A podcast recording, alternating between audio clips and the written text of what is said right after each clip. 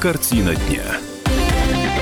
Отныне и навсегда. Впрочем, не зарекаюсь. Это картина дня. Всем добрый вечер. 17.03 на часах. Новости Владимира и региона. Действительно может показаться, неужто ничего не происходило? Отнюдь. Во-первых, в Ленинском районе Владимира сегодня началось э, рассмотрение нового, второго по счету уголовного дела против бывшего вице-губернатора по строительству Орловского вице-губернатора Дмитрия Хвостова. Его обвиняют в получении сразу двух взяток от местного застройщика. Речь причем о сумме то есть это взятка деньгами, 10 миллионов рублей, и о двух телефонах известной всем марки. А ранее бывшего заместителя главы региона уже признавали виновным во взяточничестве. Суммы 800 тысяч минимум, 18 миллионов максимум, разные. Он получал от э, самых известных, авторитетных, а то и не очень, руководителей Владимирских строительных компаний. Все, в общем, практически, нет, очень многие, вот так будет точно, а, оказались замешаны в этом деле. В конце 18 года Хвостова приговорили к 11 годам колонии строгого режима, но пока из э, колонии он выходит еще в светлое просторное помещение судебных заседаний. Второе уголовное дело связано с событиями, которые 5-6 лет назад уже прошли. По версии обвинения, вот эти самые два айфона, Тогда самый крутой был шестой. Вот, собственно, их. И, и 10 миллионов э, Хвостов получил от директора строительной компании за застройку э, домов, за появление домов, э, порой там, где жители очень не хотели их видеть, а именно за Дворцом культуры Точмаш на Северной, вот там сам, в том самом месте, где, в общем, был скверик, и на Нижней Дуброве. В данном случае речь о проблемном доме. Проблемный он оказался еще и потому, что в нем в один момент рухнула лестница, аж на 18 этаже. А, рухнула, и что-то должно было произойти. Во-первых, стройку должны были остановить, что и сделало соответствующее ведомство. А, но застройщик пошел нет, не к вот этим самым экспертам, э, не, не к этому надзорному ведомству, не к его начальнику или сотрудникам, а напрямую к вице-губернатору решать вопросик. И решил. А дело в том, что э, стройку надо было продолжать, иначе, и, иначе э, надзорное ведомство остановило бы как этот объект, как и, так и другие э, здания этого самого комплекса до выяснения причины, до устранения, э, как минимум, этого недостатка. Потому что есть конкретный адрес этого дома, Нижняя Дуброва, 46. А после После этого уголовного дела, после этих заявлений свидетелей и замешанных в деле а, фигурантов, вообще непонятно, а дом-то безопасен? То есть сдать-то его сдали а там безопасно жить. А, э, что касается действительно вот таких разумных вопросов, а, стройку возобновили не потому, что эксперты установили, можно жить, все вернули, все безопасно. Нет, а потому что вице-губернатор отдал распоряжение подчиненному сотруднику соответственно, э, стройнадзора, восстановить правах этого строителя восстановить эту а, стройку, пускай себе а, строит домик. Что в итоге и было сделано, как уверяют а, свидетели, они, собственно, были не в курсе, что вот начальнику дали взятку, а ну, просто, просто подчинялись. А второй случай связан с застройкой Северной. За крупную сумму вице-губернатор помог застройщику получить нужные документы от местных властей. Были общественные слушания, и жители категорически высказались против появления жилого дома, вот этой огромной стены высокой, жилой, который сейчас, собственно, почти готова, а, в районе Дворца э, творчества, э, извините, Дворца э, культуры Точмаш. Но, как мы знаем, как мы знаем, дом стоит. А, естественно, стоит не просто так, вот такой тоже памятник этой самой э, взятки. Сегодня в Ленинском суде допрашивали свидетелей. Свидетелей было несколько, в том, в том числе один из журналистов и активистов Иван Ростовцев, а, а, также, а также были допрошены представители местных властей, администрации, в данном случае Фрунзенского района, которые проводили общественные слушания по этой застройке. Ну, в общем, к сожалению, к сожалению, ничего э, хорошего пока. Ну, в том смысле, что нет, нет, никто не стал на себе там рвать волосы, посыпать головы пеплом. Естественно, все речь о том, что вот мы ничего не знали. Э, и в последнее время так и ведут себя свидетели в этом деле. Следующее заседание пройдет 22 января. Ну, похоже, похоже, что э, срок вице-губернатора, бывшего вице-губернатора, таким образом может увеличиться. Такие новости пока этого самого судебного заседания. От него к другим. Э, уважаемые слушатели «Комсомольской правды», именно жители юго-западного микрорайона, э, напомнили нам, поинтересовались, как идет расследование, которое э, ведут сразу два ведомства, Управление Роспотребнадзора и областная прокуратура по работе, а точнее по остановке работы, на которую надеются жители Юго-Запада, а, нелегального асфальтового завода на улице Мещерской. А, к данному моменту вот что стало известно от Роспотребнадзора. Пока комментарий получили только от него. А, это предприятие, которое действительно оказалось нелегальным, э, у него не было практически никаких документов, и оно предоставлять их даже отказывалось, оштрафовали в общей сумме на 23 тысячи рублей, но в настоящий момент предприятие продолжает работу. Марина Колтунова, официальный представитель управления Роспотребнадзора по Владимирской области в телефонном разговоре с нашими корреспондентами. Мы их оштрафовали. Сначала по статье 19.7 это, они нам не предоставили никаких сведений, своих документов, что является нарушением. Материал дела были переданы в суд, и суд им, правда, штраф у нас, конечно, 3000, ну, в рамках законодательства. И мы по своей стороне за нарушение санитарно-эпидемиологического благополучия населения штрафовали их по двум статьям на в сумме на 20 тысяч. В итоге 23 тысячи. Вообще они должны все это устранить, если это все продолжается и опять опять у них это вот э, идет, пардон, вонь, значит, опять надо по новой. Но тогда уже будут другие санкции, там уже просто в суде доказывать наши юристы будут о том, что они не исполнили все свои вот эти вот требования наши. А, итак, это Марина Култунова. Оно, на самом деле, в ведомстве а, дали нам а, вот такой совет, нам и жителям Юго-Западного района. Как только хоть один житель в любой форме, в письменной, в устной, в электронной, там, при, придет э, в ведомство, в бывшую СЭС на офицерской, и напишет заявление, не анонимное. Так возникнет новая проверка. Это станет э, поводом для э, юристов, в том, числе и дальше изучать деятельность этого этого нелегального, а, как установили сейчас сразу два ведомства предприятия, и, соответственно, оно возможно, на какое-то время снова перестанет э, чадить а, э, наше небо. Действительно, действительно, штрафы смешные, об этом сами эксперты говорят, но в данном случае разводят руками. Реакция прокуратуры, а, ее тоже ждем, а, озвучим, э, как мы надеемся, в понедельник э, в картине дня в 17.00. А, Это произойдет уже действительно через, э, через какие-то считанные дни. А, что касается еще других, других новостей. В 2020 году а, жители, а, жительницы вот так, Владимирской области а, получат сразу 900 квот на экстракорпоральное оплодотворение. Вот такой материал совсем недавно появился со ссылкой на областную администрацию. По, вот благодаря этой операции в 2019 году в нашей области появились на свет 202 малыша которые при помощи этой процедуры были зачаты. А, роддомы региона принимали роды после ЭКО 184 раза, то есть в ряде случаев на свет действительно появлялись э, близнецы. Ну или так, корректно, двойняшки. А как сообщает э, облздрав, процедура вошла в систему обязательного страхования э, еще в 2013 году, с 2015 ее проводят уже и во Владимирских клиниках, с позапрошлого года в системе там, есть некоторые а, новшества, ну, для, для специалистов они будут э, понятны. В 2020 году на процедуру отправят 900 э, мам, э, ну или тех, у кого проблемы с тем, чтобы этот статус мамы, собственно, появился. А, согласно прошлогоднему отчету облздрава, в 2018 э, году в регионе приняли более 190 э, родов после ЭКО и, соответственно, 228 малышей появились. То есть результативный, то есть приводящий к беременности становится каждая третья процедура. Медики говорят, очень даже, очень даже хороший показатель.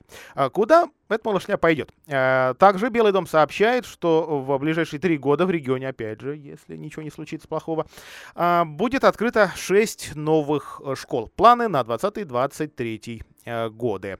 А, как сообщает пресс-служба Белого дома, на 2020 год намечено открытие школы, довольно крупные, 675 мест в Камешково и на 132 места в Купреево, это под Гусем. На 21 э, стоит Коммунаровская школа на 1100 мест, которую строят на месте старой. Пока, причем старую не закрывают.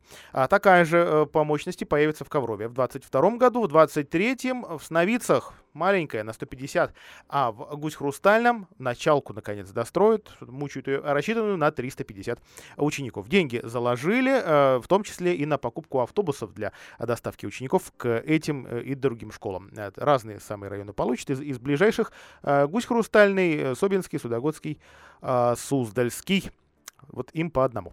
А, кроме того, на 20-22 годы уйдут деньги на ремонт спортивных залов. Мы знаем, что Э, школа э, на улице Диктора Левитана, имени Диктора Левитана, собственно, э, имеет такую проблему. Создание уличных спортивных площадок тоже вылезло, кстати, в случае с этой школой. Про проблема. Вообще в 95 школах такие ремонты и строительства пройдут. А до конца 2020 года капремонт ждем в Ковровской гимназии Барсукова. А продолжится и появление точек роста в сельских школах, то есть это превращение эм, не хочу сказать отсталых, но, но все-таки таких бедненьких а, школ в школы городского уровня, а, для того, чтобы и образование здесь не отставало, в том, в том числе и относительно даже робототехники. А сейчас во Владимирской области 21 школа такой статус имеет, э, тот, точек роста в Вяткино. собственно, вот даже в этом году побывал губернатор. Он ее и а, эту самую точку роста, ну, название такое просто, и открывал. Там, кстати, ему сделали бюст президента Путина на, на, на 3D принтере. Надеюсь, что не, не только развлекаются а, та, там ребята, но и учатся. Мы сейчас прервемся на короткую рекламу. После нее поговорим о, о наших э, будущих дорожных проблемах. Взглянем вот сразу на 10 лет вперед вместе с экспертами, а также а, на год а, текущий. Что с освещением наших пешеходных переходов. Их, про, их продолжают проверять владимирские эксперты. Результаты снова нерадостные. Оставайтесь с нами. Картина дня.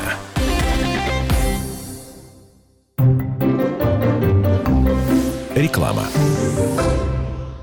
Приходи, зима, приходи скорей, приводи с собой дни морозные, ночи звездные. Вокально-хореографический ансамбль «Русь» приглашает вас в зимнюю сказку. Русские обычаи, традиции и гадания. 17 января в областной филармонии. Категория 6+. Подарки за пятерки – мечта каждого ученика. «Комсомольская правда» открывает губернаторский дневник. У каждого отличника есть теперь шанс в дружеской обстановке попить чай с главой региона и спросить абсолютно обо всем – а еще посмотреть, как принимаются самые серьезные решения. Каждый месяц мы будем выбирать двух золотых учеников, тех, кто наберет больше всех пятерок за месяц. Ищите бланки дневника в газете «Комсомольская правда». Партнер проекта в январе – предприниматель Олег Михайлович Иванов, Киржачский район.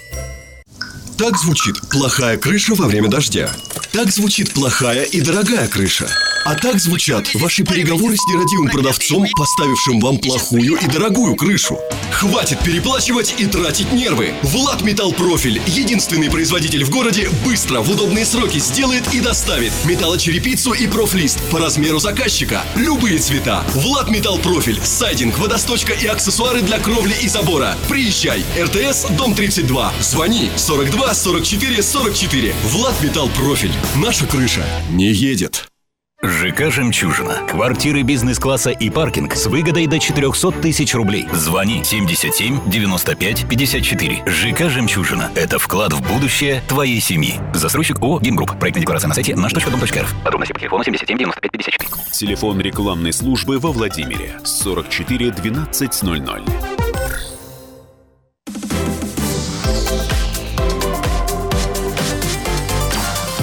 Картина дня. А, в 2020 году во Владимирской области отремонтируют почти 52 километра дорог. На федеральные деньги, ну, впрочем, налоги-то мы с вами платим, считаю, что на свои. А, что касается так называемой Владимирской городской агломерации, практически значительная часть, часть области, жалко, не вся, а, то а, вот ее финансирование на этот год 576 миллионов. И, соответственно, в нем 45 участков дорог, но это такие формальности. А, контракты тоже потихонечку заключают, чтобы не растягивать все до конца зимы, и это в том числе местные дороги, 25 с лишним километров. А, и, и устранение мест концентрации аварий, как того предполагает нацпроект, и дальнейшее появление комплексов фото-видеофиксации, Э, и, и, и много-много чего. Даже, даже закупка технических средств для оснащения автогородков, чтобы дети э, юных лет и учились водить, и в правилах начинали а, разбираться. На 2020 год в рамках нацпроекта запланирована закупка в районные медицинские учреждения хроматографов для выявления а, опьянения у водителей. Причем это опьянение не только алкогольное, но и наркотическое, там, и психотропное и так далее и тому подобное. А, что касается других э, дорожных новостей, вот э, сегодняшняя утренняя авария, как выяснилось, спровоцирована действительно несчастьем. А, водитель, пока это не, не до конца проверенная, пока предварительная информация, а, автомобиль которого попал в аварию на дамбе сегодня утром, скончался до этой аварии за рулем автомобиля. У водителя Volkswagen а, подозревают сердечный приступ. Авария произошла в половине девятого. Э, как сообщает э, отдел ГИБДД по Владимиру, а, Volkswagen выехал на встречную полосу на дамбе, выехал, э, соответственно, по касательной задел автомобиль Черри легковой и врезался в бордюр. А, на вид мужчине, который был в Volkswagen, было около 50.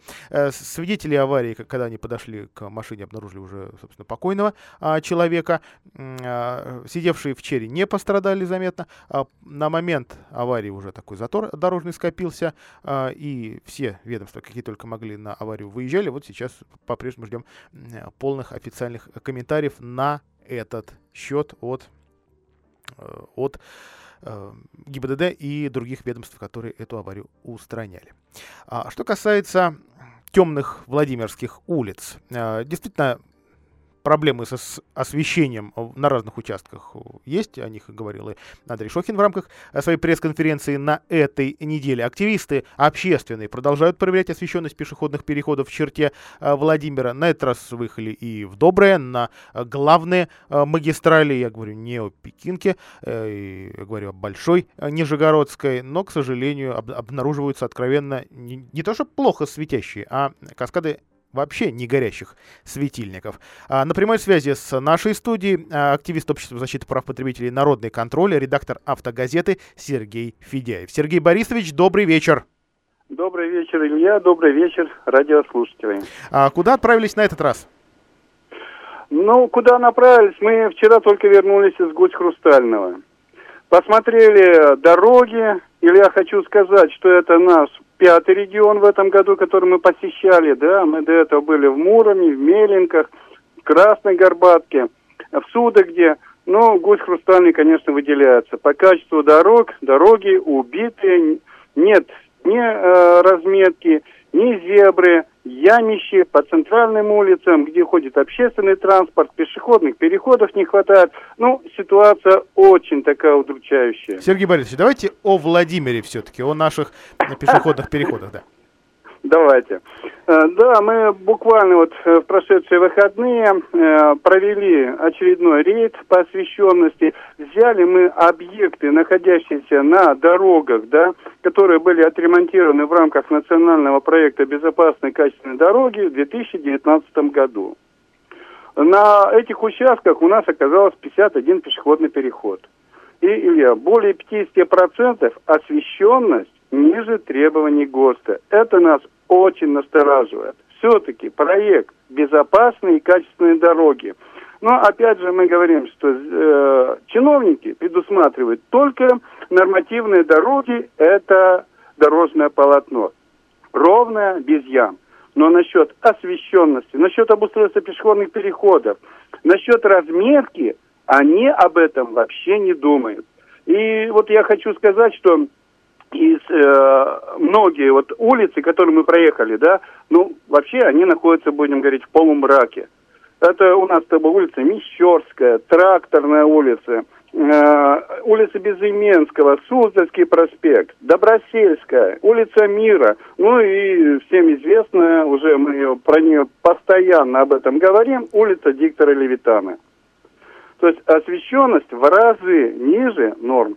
Так, что делать? Что соответственно, с этими результатами э, будет? И какое ведомство ваши результаты получит?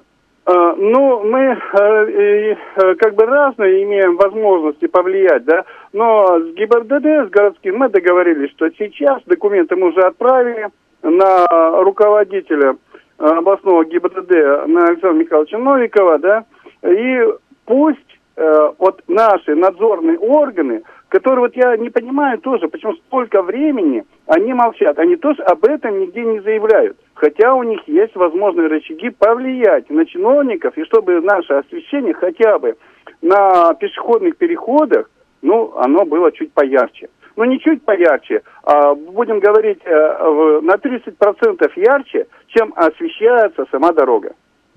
А, Сергей Борисович, спасибо за комментарий. Напомню, что Андрей Шохин также прокомментировал проблемы с а, фонарями во Владимире. Проблема оказалась технической. Освещенность улиц должна быть стопроцентная. И здесь, видимо, вот из-за того, что не горели фонари, да, из-за этого нарушена такая. Потому что фонари-то новые, светодиодные.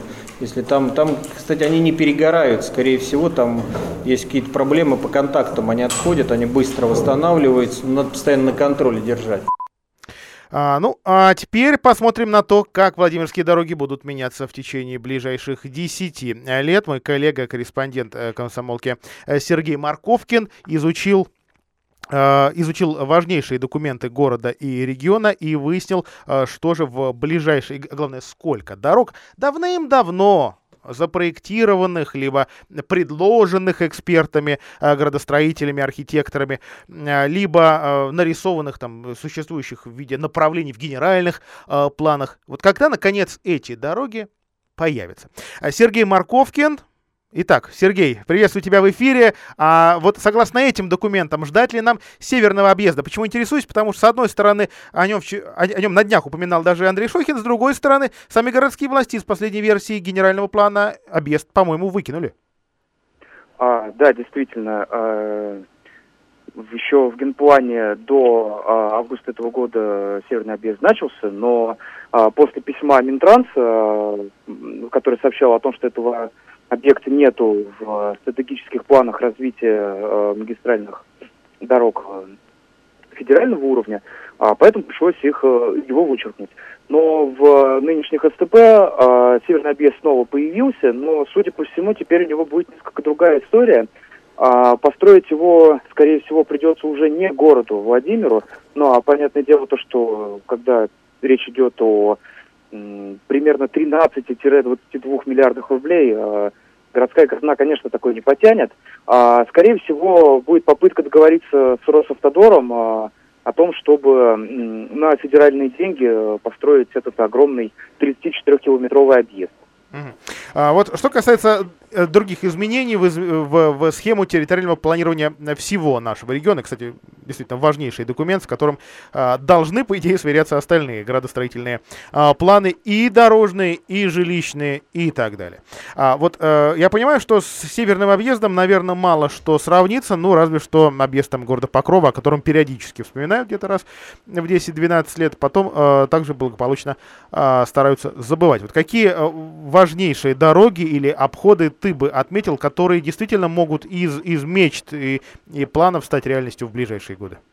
Ну, во-первых, объезд города Покрова также значится. Э, он э, составит примерно 7,5 километров. А также будут объезды Александрова, 23 километра, Юрьев-Польский 12 километров, Суздаля 6 километров, Киржача 10 километров, Коврова 19 километров и даже село Машок и Сима, достаточно большие села, 9,3 а, и, соответственно, 8 километров. А также, а, соответственно, нам предстоит в ближайшее время а, увидеть э, высокоскоростную магистраль железнодорожную Сергей, Сергей, предстоит ли? Мне кажется, уже совсем о ней забыли. Или, или все-таки в градостроительных документах это, это скорее реальность, чем фантастика? А, я понимаю, что ставлю тебя в тупик, потому что ты работаешь с документами, а, мы, а мы-то с, реаль, с, с, с реальной действительностью и с а, планами. Это, кстати, хотел, хотел бы сказать правительство, но пока ждем правительства. Да, но тем не менее, так или иначе, все равно значатся и вокзалы, и подъезды к этим uh-huh. вокзалам, а, которые будут в Добрынском, Петушках, Владимире, Коврове, Гороховце. Вот. Ну а еще, кстати, а, предполагается реконструкция старых дорог, например, а, дороги Владимир Геревпольский, Переславль, Залесский, это больше 100 километров, а, Владимир Гусхрустальный, Тума, тоже больше 100 километров, 108 даже километров, Касимов, Муров, Нижний Новгород, 50 с лишним километров. Ну и также будут построены новые участки существующих уже трасс, например, 39 э, с лишним километров нового участка трассы Муром, Вологда, Красная Горбатка, Машок, а, гусь-хрустальный Совенко будет построена. Или, например, а, 5 километров а, дороги Меленки, Гусь-Хрустальный. Так что дорог на самом деле будет большое количество, и э, даже не только тех, которые внутри областные, но и которые ведут в другие регионы. Спасибо большое. Это был Сергей Марковкин. Стоит отметить, что на этот раз документ там обновляли ростовские э, эксперты. Ну, та, так уж бывает. Не всегда э, в своем отечестве находятся э, такие э, специалисты. Ну что ж, на этом мы, пожалуй, прервемся. Дальше передаю слово столичным коллегам. Действительно, сегодня э, куда заметнее, куда важнее новости федеральные. Всем хорошего вечера. Thank you.